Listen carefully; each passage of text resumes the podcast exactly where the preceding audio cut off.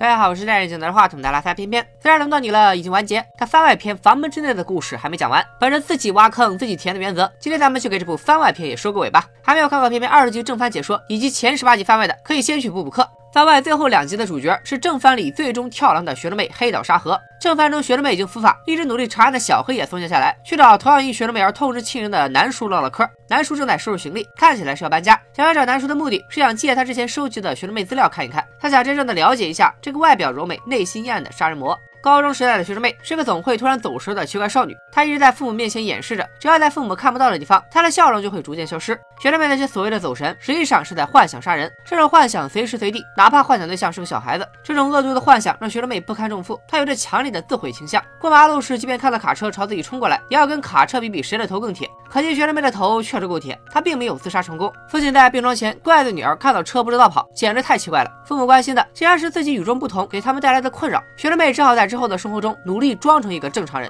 一天，她和同学在路上偶遇一位被霸凌的男生，不是别人，正是正番里的万年备胎终极舔狗猥琐男内山达生。猥琐男被一群校霸丢石头，还被扒了裤子。看着被丢到脚边的石头，学生妹又开始了杀人幻想。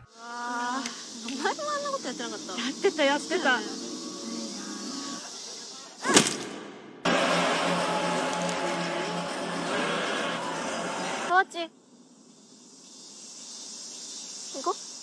因为担心之前车祸的伤，学生妹的妈妈带女儿来医院复查，看到自己的大脑 CT 照，学生妹很感兴趣，竟然问医生自己的脑子有没有问题。在得到否定的答案后，她还想把 CT 照拿回家自己研究。带着照片回家后，学生妹的家教松井老师也来了。他就是正犯里曾给学生妹作证，说他在男主女儿遇害时一直在家里复习功课的家教老师松井，年轻帅气，和学生妹也算是亦师亦友。学生妹拿出了。自己那张脑部照片，想让学医的松井帮忙看看自己是不是真的脑子有问题。几天后，松井再次拜访了。学生妹，根据他的调查分析，学生妹的脑部结构确实和一般人不同，倒是和反社会人格等精神病患者的一致。听了这个结论，求锤得锤的学生妹崩溃了。她告诉松井老师，自己总在幻想杀人，长此以往，她一定会把幻想变成现实。松井也有些慌，提议不如和他的父母聊一聊，但学生妹对此却很抗拒。她激动的声音引来了母亲，学生妹只能以屋里出现了虫子搪塞。女儿在背对着自己默默流泪，这位母亲却只知道教育孩子不要给老师添麻烦。这样的父母，学生妹坚决不想向他们求助。在学生妹想让松井老师帮助自己时，门外学生妹的母亲正在偷听屋里的对话，看来她其实早就知道女儿的困扰。在学生妹小时候，她就已经有了虐待小动物的恶习，父母却不知道如何改变女儿的秉性，而是不停的在女儿耳边强调你要正常。这种行为变相助长了学生妹的人格异化。既然家长没办法帮自己改变，学生妹自己找到了一个办法，那就是疯狂的做数学题。越是艰难的数学问题，越是能让学生妹沉迷其中，忘记心事。而且数学题通过计算就能得出答案的方式，也让思绪万千的学生妹倍感轻松。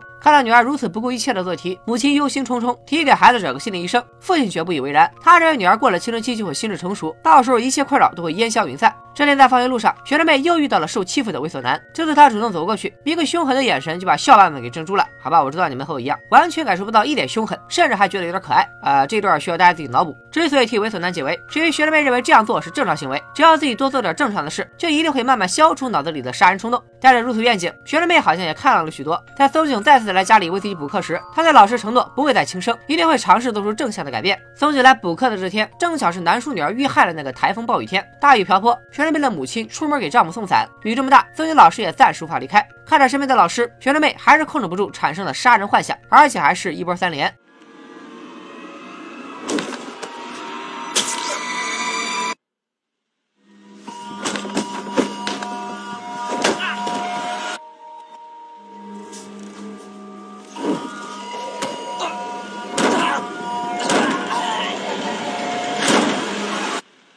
早ちゃん。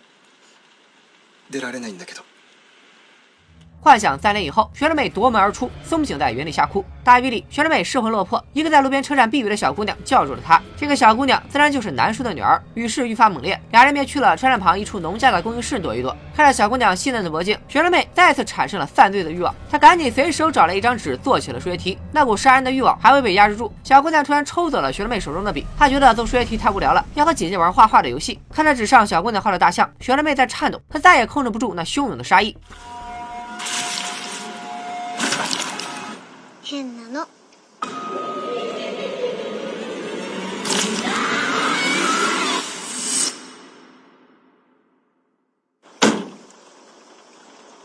もっと楽しいことする気。这个更开心的事情是什么呢？学生妹找来了菜刀、镰刀、钉耙，还有一把大剪刀。工具室里各种作案工具应有尽有，正好可以玩杀人游戏。倾盆大雨中，学生妹满身是血的从工具室里走出来，完成了自己的恶魔成人礼。这次的杀戮让学生妹的杀人欲望暂时缓解，她维持了两年的正常生活。两年后，学生妹已经面临高考，她忙里偷闲，和松井老师一起去海边散心。在海风的吹拂下，学生妹提起了两年前那个雨夜，她感谢松井当时没有说出她跑出家门的事。松井心里知道学生妹跑出去做了什么，并且后来男主女儿遇害的事上了新闻，学生妹也不藏着掖着，把自己的杀人真相告诉了松井。不愿相信的松井立刻就跪了。学生妹对跪下的老师袒露了心声。杀人后的这两年，她的杀意一直在慢慢累积，如今又到了无法控制的时候。她这些年最开心的日子，就是雨天杀人的一刻，别人都无法理解自己的快乐，都觉得自己不正常。学生妹觉得是这个世界的错，她要让所有人都体会到自己的快乐，所以她才会让死者面露笑容。松井苦口婆心的劝学生妹去自首，没想到学生妹却抱住了自己的老师。一人殺したくらいじゃ死刑にならん。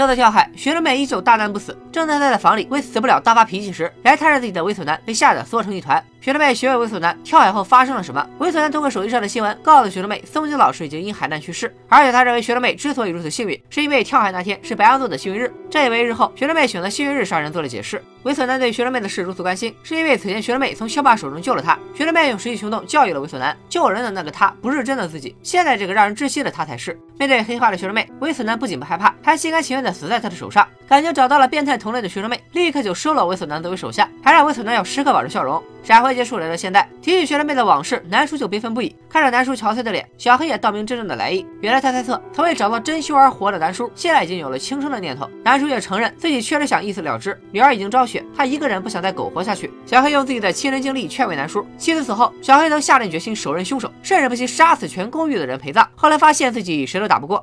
后来发现，抱着这种想法的话，和凶手又有什么区别？小黑和南叔都是亲人遇害，也都是因为要给亲人报仇，才咬牙坚持着。死去的人支撑着他们，这个时候要自我了断，不正是辜负了冥冥之中死者的期望吗？听了小黑真诚的话，南叔流泪了。小黑与南叔约定，要一起坚强的活下去。在公寓的另一间房子里，同样失去了心爱之人的李克南也沉浸在悲伤之中。为了消除这份痛彻心扉的记忆，李克南竟然想着用电击的方式忘记学生妹。幸亏插头没电，记忆是没办法清除的。李克南便想干脆清除电脑里学妹的资料。看了学妹的照片，李克南却始终没办法按下删除键。此时，小黑按响了门铃，他想让李克南帮忙卸载 AI 小白。小黑的理由是，当初 AI 小白是为了防止自己暴走，如今问题都解决了，AI 小白的使命也完成了。这里我就忍不住吐槽了，一个铁憨憨已经憨到连怎么卸载手机 APP 都不会了吧？李克南也不理解小黑的举动，但他不明白的是，小黑怎么能如此轻易的删掉心爱之人？学妹双手沾满鲜血，他都不忍心删掉他的信息。看李克南如此伤情，小黑张开双臂来了个爱的抱抱。他告诉李克南，今天是人家学生妹的番外，我就不唱海带腰了。但是不代表我忘了小白，删掉的只是资料，但爱是永远不会消失的。李克南在小黑的怀抱里参悟了这份爱的真谛，两个人从此过上了没羞没臊的幸福生活。这哪是学生妹的番外，这他妈的是大叔的爱的番外吧？在公寓外，身处监狱的学生妹一脸平静。镜头一转，正番里早就被捕的总一出现在画面里，还记得吗？学生妹曾送给总一一本书，书的最后一页粘了一封信。学生妹在信里写下了自己这些年的心路历程，并且鼓励总一也要按自己的想法而活。私は私の生きたいように生きましたあなたもあなたの生きたいように生きていいやりたいことをやりたいようにやっていい 次は。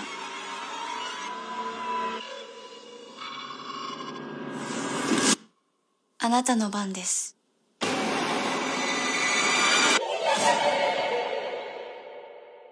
法门之内》的番外篇到此全部结束。作为《轮到你了》的正番补充，《法门之内》的每一集都可以算作是《轮到你了》的人物小传。最后有关学生妹的两集，解释了学生妹为何会成为连环杀人犯，也提示了男主女儿被害的坑。猥琐男为何会追随学生妹？学生妹为什么要让死者微笑？宗九老师的意外是不是他杀？学生妹为何要在大学时选择数学专业？他为什么要在白羊座幸运日杀人？等等疑问，这两集也都给出了答案。和正番最后的大结局一样，这两集番外的大结局也是差强人意。或许是因为给正番的结局填了太多坑，这两集番外和之前的番外甚至有了割裂感。因为学生妹的正式番外在第十二集时就已经播出了，可最后的两集特别像是正番没时间展开的内容，被甩到番外篇里补完而已。当一部悬疑剧要借助两集番外篇完成推理过程，轮到你了。作为这个夏天最高开低走的失望剧集，是板上钉钉的事实了。好在这两集番外，因为剧情没有正番结尾那样仓促，所以可以看到饰演学生妹的七野七濑演技要比大结局时好上那么一丢丢。虽然最后他说轮到你了的时候，我还是觉得挺萌的，想捏一下他的脸。说到演技，不得不说这两集番外里猥琐男的演技依然吊打学生妹，这个小伙子未来可期啊！好了，番外咱们也说完了，可以彻底和轮到你了说拜了。个拜了。看正番结尾，怕是朋友们扔在房顶的剧情悬念，以及番外结尾杀人。接力棒交到总一手上，说不定可能还真有后续。不过奉劝各位，还是不要抱太大希望了，不如把目光投向并不正在解说的《他人。级地狱》系列。昨天刚说完了第三四集，虽然和龙的你一样都是关于杀人。公寓的事，但没有那么多故弄玄虚的烟雾弹，简单直白就是干，每一集都看得提心吊胆，肾上腺素暴增。喜欢悬疑惊悚犯罪题材的小伙伴千万不要错过。拜了个拜。